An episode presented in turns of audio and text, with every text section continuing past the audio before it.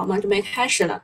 呃，刚刚看了阿里裁员的事儿，看了这个巴厘岛情侣的事儿啊，都是小道消息。阿里裁员说明这个 AI 降本增效不如裁员增效好用啊，这个是愿时光带我说的，有吗？裁员可能还是因为他们要把所有的六个事业部都分拆出来，那么分拆出来以后可能会招新的人，那么老的人怎么办呢？先裁掉一批啊。喝胖大海，胖大海是有毒的，不能多喝。我不是嗓子不舒服，可能早上忘记开嗓。好的，我今天的标题还是喝点鸡汤降低预期。今天应该还是砸了一天啊，就是因为昨天守不住嘛。昨天守不住的话，技术派肯定会会卖的啊，因为在技术派来看，昨天的走势就是潜在破位走势啊。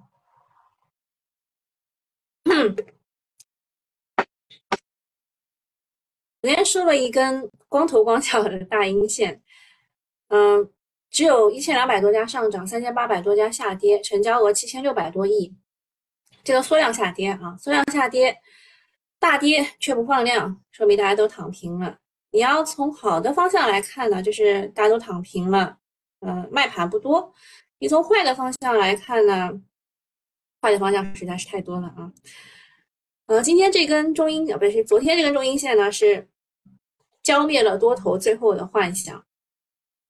啊，但这也不是完全的坏事啊，因为不破不立嘛。因为前一阵子呢，这个指数上证指数怎么被带上去的？就涨了中特估，那它怎么下来的？还是中特估，对吧？但是中特估里面那帮资金啊，我们上次也说过的啊，中特估并不是，并不是公募搞上去的，是私募搞上去的啊。然后市场被套了两千到三千亿的活跃的资金，对吧？所以。才会被大家骂这么惨嘛，中特估。好，那砸盘原因，昨天我的复盘当中也写了，但其实我后来看了一下，并并并没有，并没有这么这么的具体啊，这么的具体。我们昨天写的这个复盘原因三点嘛，就大家担心的三件事情，你们还记得吗？我看看大家都都记不记得？大家昨天担心的三件事情，一个是这个美债的问题，对吧？美债上限有没有提高啊？啊，昨天讨论下来，这个拜登和这个共和党的麦肯锡啊，没有实质性的进展。那么离他的债务这个违约时间六月一号的死亡时间啊，deadline 的时间越来越近了，还是没有进展的话，美股就大跌，对吧？这个是第一个担心的事儿。但是。我们认为他可能是演戏给你看啊，演戏给你看啊。另外呢，又担心国国内的地方债的问题。嗯 有一张图片，呃，花哥给我们补充了一下，他说是前天开始，前天开始，应该是大前天开始，呃，在国外的网站上流行的比较多，然后从昨天的。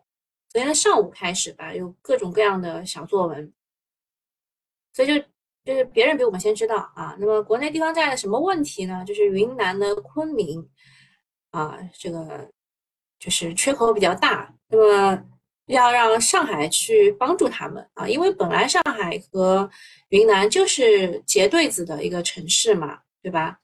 像我我就在上海，我们单位发的很多的东西，云南大米。对吧？每一次我们单位都发大米，家里确实米很多啊。那，这个是云南呃昆明的那个地方债的问题，但是昨天不是说了嘛？这个就是地方债又会就是又会发一点九万亿，对吧？其中啊不应该是呃。应该是债发一点九万亿，其中地方债是一点六万亿，其他的债是零点三万亿，对吧？那六月六月份就开始陆续下发了，这问题你说它严重吧，它也陆续会得到解决。然后第三个担心的就是疫情的第二波啊，我们觉得二阳啊，这个是钟南山提出来，就是六月底会进入到高峰。那么现在现在其实已经是在陆续的传染当中了。我们家就是一天派一个人做抗原啊，我们不想每个人都做抗原，就一天派一个人，因为我们都生活在一起嘛，所以一天派一个人做下抗原就知道。目前来说家里没有阳啊，呃，大概昨天担心的就是这三件事情嘛，你看我写多简略啊。但是其实其实这个市场为什么会跌呢？呃，第一个是五月份的高频的经济数据不好，四月份已经不好了，对吧？四月份的金融数据不好，然后五月份看到的高频数据也不好，就证明五月份的数据也不会特别好啊。就是高频数据的意思呢，就是它是很快的更新，然后它一更新，你其实就就比如说我们通过前二十二十天的数据就可以判断成整个五月份的数据啊。然后第二个就是市场暂时失去了主线。就像我刚刚说的，上一波为什么指数能够突破三千四百点，就因为中特估。那中特估不行了，然后 AI 也没有跟上，然后其他的板块轮动的特别快，都是一日游行情，这个没有赚钱效应，对吧？所以市场就就不太好。那第三点就是海外金融环境的不确定，这个刚刚也提到了，除了美债，还有啊一些国际局势啊。啊，我们看一下剧本啊，东东终于写剧本了啊。啊，东东说是不会跌啊，理由呢是第一个庞然大物上市抽血带来的提前情绪效应啊，这个指的是先正达。第二个是一带一路峰会结束带来的中特估的熄火。一带一路峰会有结束了吗？已经结束了吗？那个是中亚五国的峰会，并不是一带一路的峰会，你这个时间点记错了。第三个是病毒感染没有阳，现在现在感染居多，造成恐慌。我身边没有任何恐慌啊。第四个是数字机器人、传电力、高标股都有补跌的风险，目前都在等高位股补跌，等是最好的办法，不要轻易出手。嗯，对。啊，因为还会跌嘛，因为这个情绪一旦来了，他就他就一下一下收不住。小云说：“那预判指数会跌到哪里啊？”他说：“等五穷六绝结束，初步预判是二八五零点，二八五零点，那就得转钱进去哈，去抄底了。嗯，没有这么悲观吧？三二二零肯定会稍微守一下，三三千二啊，三千二肯定会守一下，然后反一点可以出一点，然后然后再再看吧，接着再看。”市场并不是并不是一成不变的啊，然后再看一下我们川哥写的啊，他说这个市场啊持续量这个这个成交量持续的在在往下，对吧？迎接大家这个就是这样，是成交量下缩量，然后赚钱效应也在缩减，然后迎接大家的一定是一个破位的下杀。但是有句话呢叫破而后立啊，现在正处于破这个阶段啊。这个高位的资金呢会得到释放，低位的各大支线开始轮动。当轮动无法持续的时候，市场就会炒啊炒小炒妖的模式，也就是我们现在当下处的模式。我再补充一点，就是我们说的叫弱势出妖股，像现在的日波时尚的八连板，基本上你买不进，对吧？所以我看是陈小群买的吧。然后杭州热电有八天七板，桂东电力五天三板。还有那个机器人，我们昨天讲的那个斜波减震器的风力智能，它四个二十厘米涨停，而且昨天的那个二十厘米涨停是在出关注函之后，它还能够继续涨停，股价就直接翻倍。这些呢都是量化资金在搞啊，果然机器人是不恐高的啊。那么呃，目前来说市场是在这个弱势出妖股的这个阶段，那主流资金是没有办法去参与这种很小市值，然后又没什么机会的这个。这个东东啊，这个容量又很小，然后只能砸盘去观望啊。虽然有美联储加息等外围的利空，但是真正的利空还是来自于市场本身，就是持续了半个月左右的成交量缩量和赚钱效应的缩减。往后走的话，指数破位新低必然，后续指数在下探的过程当中，新一轮的周期也即将开启啊，周期要轮回了。好的，大家有什么要说的呀？哦，看都聊起来了，啊，涛哥哥说，啊，带有不东东带有不可告人的目的，要制造恐慌。对这个二八五零一下子其实有点难，这中间肯定会守一下。嗯，谢谢大家关注啊，以后可以可以帮我分享一下直播间到你到你们就是讨论群啊什么之类的啊。呃，听友问祥腾新材可以申购吗？哎，我哦，你不在，你不在我们九九八或者是新米团的群里面，我早上一大早就发了呀，啊，早上一大早就发了，今天两只两只新股啊，两只新股，哎，不对呀，今天两只新股并并没有它，哎，啊，一个是呃新红叶啊，它的主业是光伏线缆，但感觉破发概率有点高。啊，航天环宇啊，破发概率比较低，可以申购。嗯，然后小康说不，技术派派看，昨天尾盘是个介入点，今天有支撑。你是哪来的技术派？光头光脚大阴线，怎么可能今天不创新低呢？这个你你哪儿学的？我去找你们老师聊一聊啊。把我孩子教坏了。呃，愿时光带我说这个这个下跌理由就是人民币贬值问题啊！你看的太简单了，人民币贬值只会只会影响的是北向资金啊，航线资金啊不一定啊不一定。你问个股的，嗯，这个浪潮，其实我讲很多遍，可能。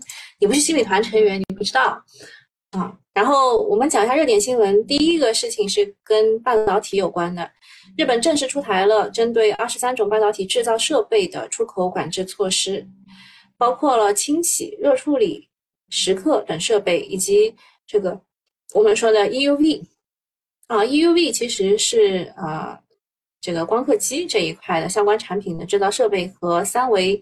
堆叠存储器的蚀刻设备等等，专门针对的是半导体的高端领域。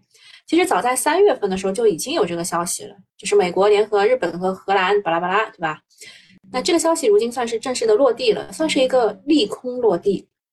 虽然我国未明确列为受监管的对象，但是这个日本这个出台这个事儿，就是司马昭之心，路人皆知。再加上之前荷兰限制了高端的光刻机的出口。可以说呢，美日和联手打破了半导体供应链的稳定。相较于荷兰的单一品种，因为荷兰就阿斯麦它就是出光刻机的，我国在日本采购的各种半导体一直就很半导体的设备就一直很多。二一年我国购买的设备的金额占日本半导体出口设备将近四成啊，出口额的四成。所以这一套七双拳 一旦打出来，日本自己也很难受。面对围堵啊，造。不如买的信念将被彻底的摒弃，自主可控势在必行，国产替代的重要性无需赘述。那昨天啊，中某证券也出了一个专门针对这个的这个小作文，啊，也不小作文，就就是用于传播的一个，呃，这个这个东东啊，我们待会儿新米团的留一下，跟你们讲一下他选出来的几只个股。然后第二件事情。陈联会初步推算，五月新能源车的销售量五十八万左右啊，五十八万辆左右，同比增长百分之六十点九，环比增长百分之十点五。五月对于新能源车的需求是有所改善的，后面还有新能源汽车下乡政策的准备当中，悲观预期有望迎来修正啊。就说实话，看这个数据是没有多好，但是后面有预期，再看看吧。然后第三点是因为禽流感的病例数量在增加，巴西宣布进入为期一百八十天的动物卫生紧急状态。去年呢，由于航班限制，国内企业引种受阻，反映到商品待供给的收缩，预计在下半年会出现。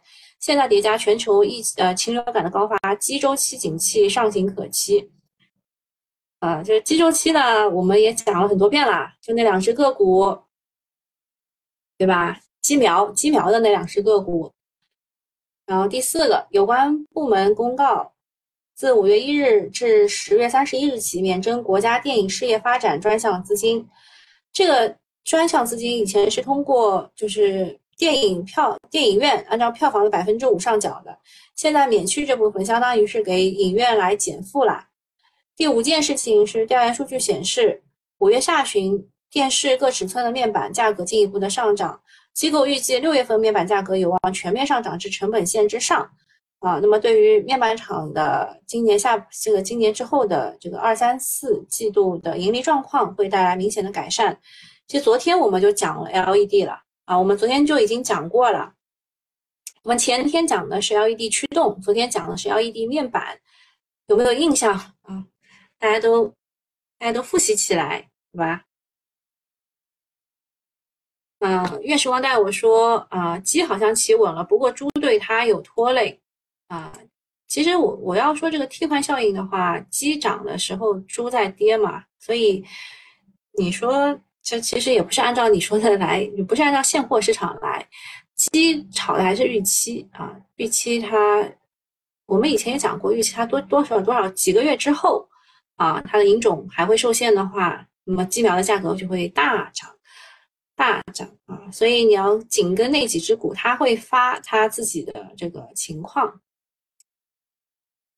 好的，嗯，有什么聊的啊？没有什么聊的，我们就具体的看一下啊。首先，日本的这个事儿啊，这个就是半导体设备二十三个列入这个出口管制名单，呃，那么它是七月二十三号会开始实行，呃，算是利空落地，符合预期。那么看一下，目前来说，啊，日本在半导体设备领域的地位，在刻蚀领域呢，他们的东京电子占全球的百分之二十六点五，CVD 占百分之十九，L ALD 占百分之三十一，凸显占百分之九十一，清洗占百分之二十三，啊，另外呢，DNS 它是全球的清洗龙头，占百分之四十五，另外光刻机这边，尼康和佳能是占据百分之二十等等。中国其实是日本最大的市场。啊，占它的半导体设备出口比例接近百分之四十，一年大概就是一百二十亿美元。这一制裁的落地呢，倒逼了国内的半导体企业产业链加快自主可控，努力提升国产化率。对于半导体来说，设备国产化空间进一步打开。啊，利好的是巴拉巴拉这些公司。当然呢，在这个刻蚀沉积这些设备上呢，我们还是有比较大的差距的，替代还是任重道远。商务部回应中方坚决反对，但是日本也没辙。就是美国在背后向他施压啊！另外呢，这两天荷兰的副首相兼外交大臣会来访华，密切关注光刻机的消息啊。这个对于国内的半导体芯片，这是危机啊，机会和危机是并存的啊。另外，成联成联会这个事情，呃，算是一个好的信号啊。未来就是等这个预期啊，未来等预期。另外，这个新能源的价值链的话。确实是有跌很久，有跌很久，然后值得一个反弹。下面讲一下辅助生殖，呃，辽宁省啊，辽宁省应该是呃已经印发了通知，将胚胎培养、胚胎移植等十八项的辅助生殖纳入到生育保险目录。呃，拟于七月一日起全省执行，这个算是打响第一枪吧。辅助生殖正式纳入医保。之前北京好像也说啊，杭州也说有啊。那么这个消息，因为因为这个十八项嘛，北京好像当时只有几项啊。然后杭州的话是要买一个商业保险才能纳入这个当中啊。呃，那么现在的情况就是我国的不孕不育症状很严也很严峻，每六对夫妇就有一对面临生育问题。那现在新的试管婴儿的技术，新一代的活产率可以达到百分之七十二。然后根据机构的预测，二零二五年我国的辅助生殖市场规模将达到八百五十四亿，能帮助一年多生十万个婴儿。相比于现在八百到九百万的生育人数啊，这个已经算不小的增量了。呃，那么辽宁呢，它已经将辅助生殖纳入了医保，那么其他的省份可能也会很快的去效仿。就国家就还在鼓励这个技术的发展，啊，不过呢，这个消息其实是五月十七号，他在这个就就辽宁省医疗保障局回复的，那么昨天才开始发酵啊，昨天才开始发酵，然后就辅助生殖昨天也涨得不错啊，但是呢，它可能更多的还是跟疫情线的医药股有关，那么今天就看市场反馈了。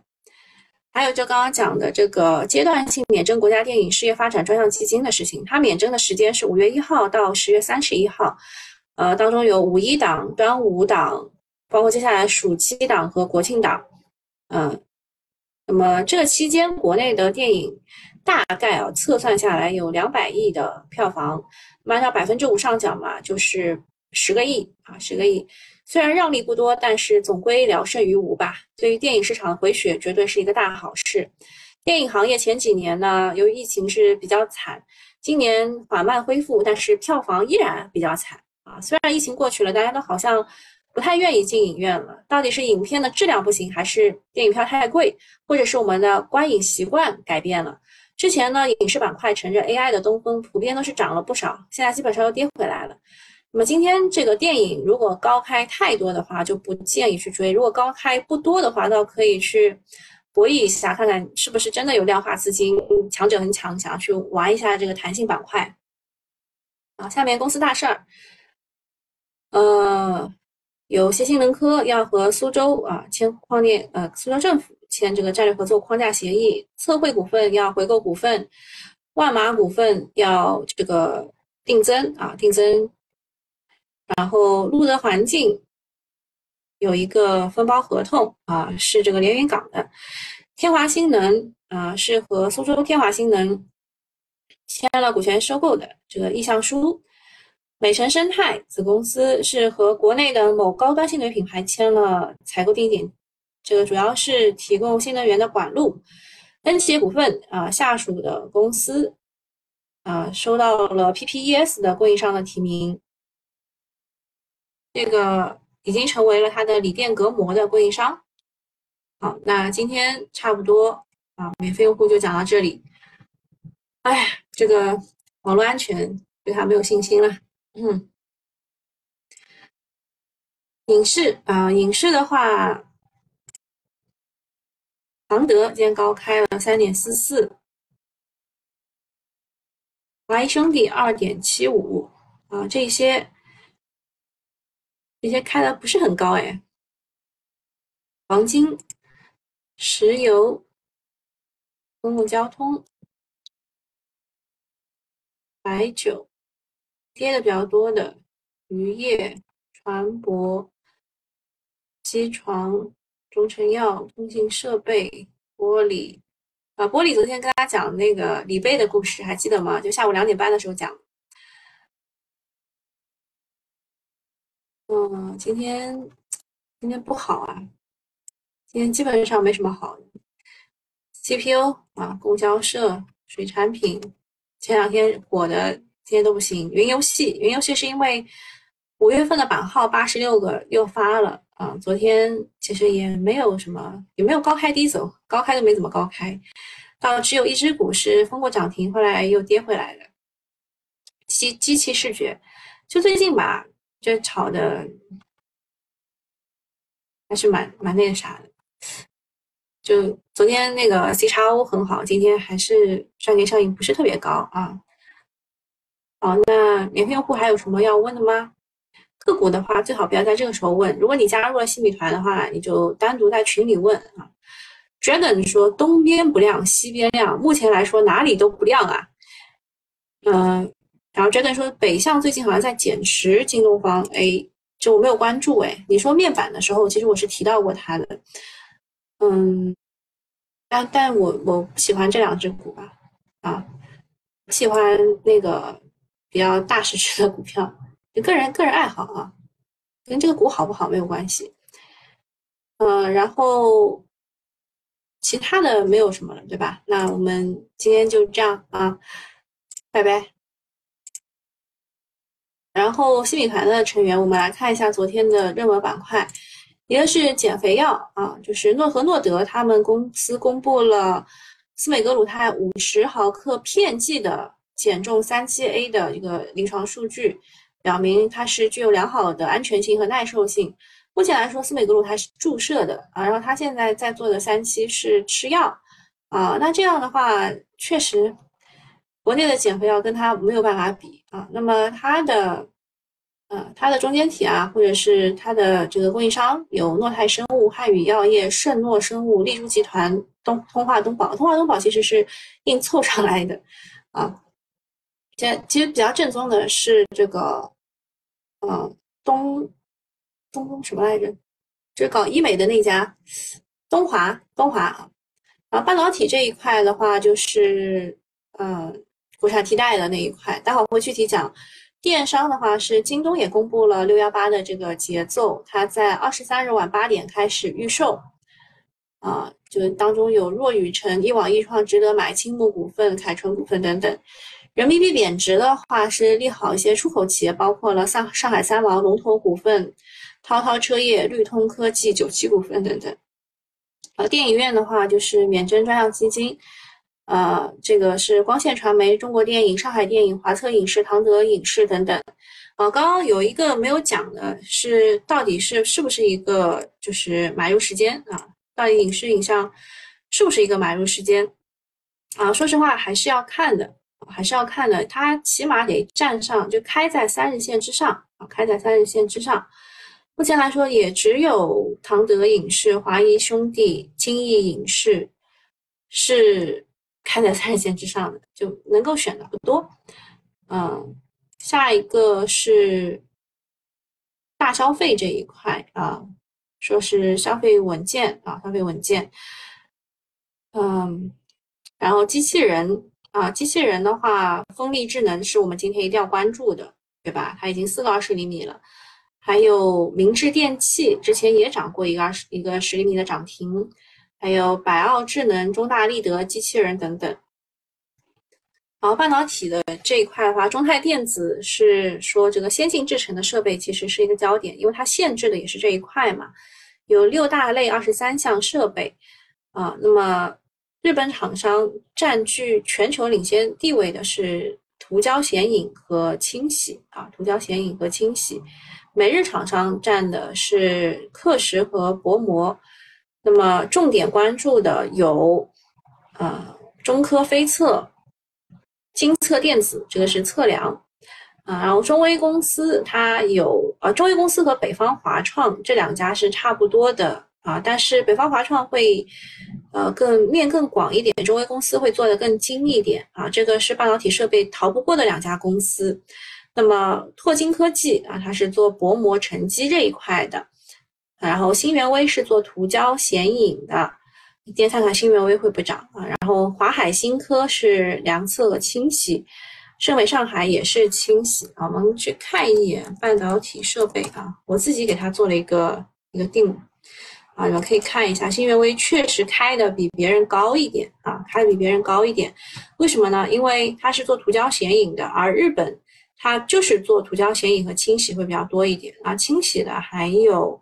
华海青科和盛美上海啊，也去看一下盛美上海和华海青科啊，确实也也是有上涨，但是涨得最多的居然是富乐德啊，它也是一个半导体清洗的一个业务，是一只次新股啊，只有八十一亿的市值啊，目前来说资金可能会喜欢这种小盘股，那么今天如果你想玩的话，就是赌它能不能上二十厘米啦。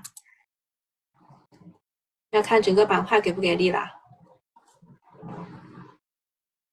好的，这个是半导体，另外一个是电影。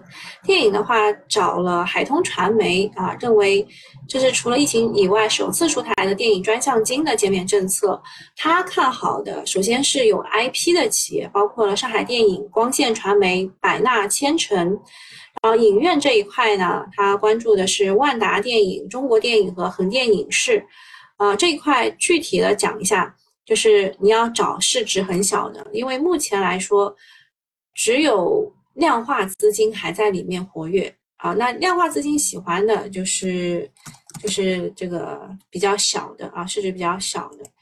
那市值我们看一眼啊，啊，流通市值，博纳博纳影视的市值是比较小啊，然后金逸影视。啊，就也是市值比较小，都是小于小于五十亿的啊，那就这两个还是稍微有点机会的，其他就都不看了啊。今天大概就讲这一些，好吧？大家还有什么要问的吗？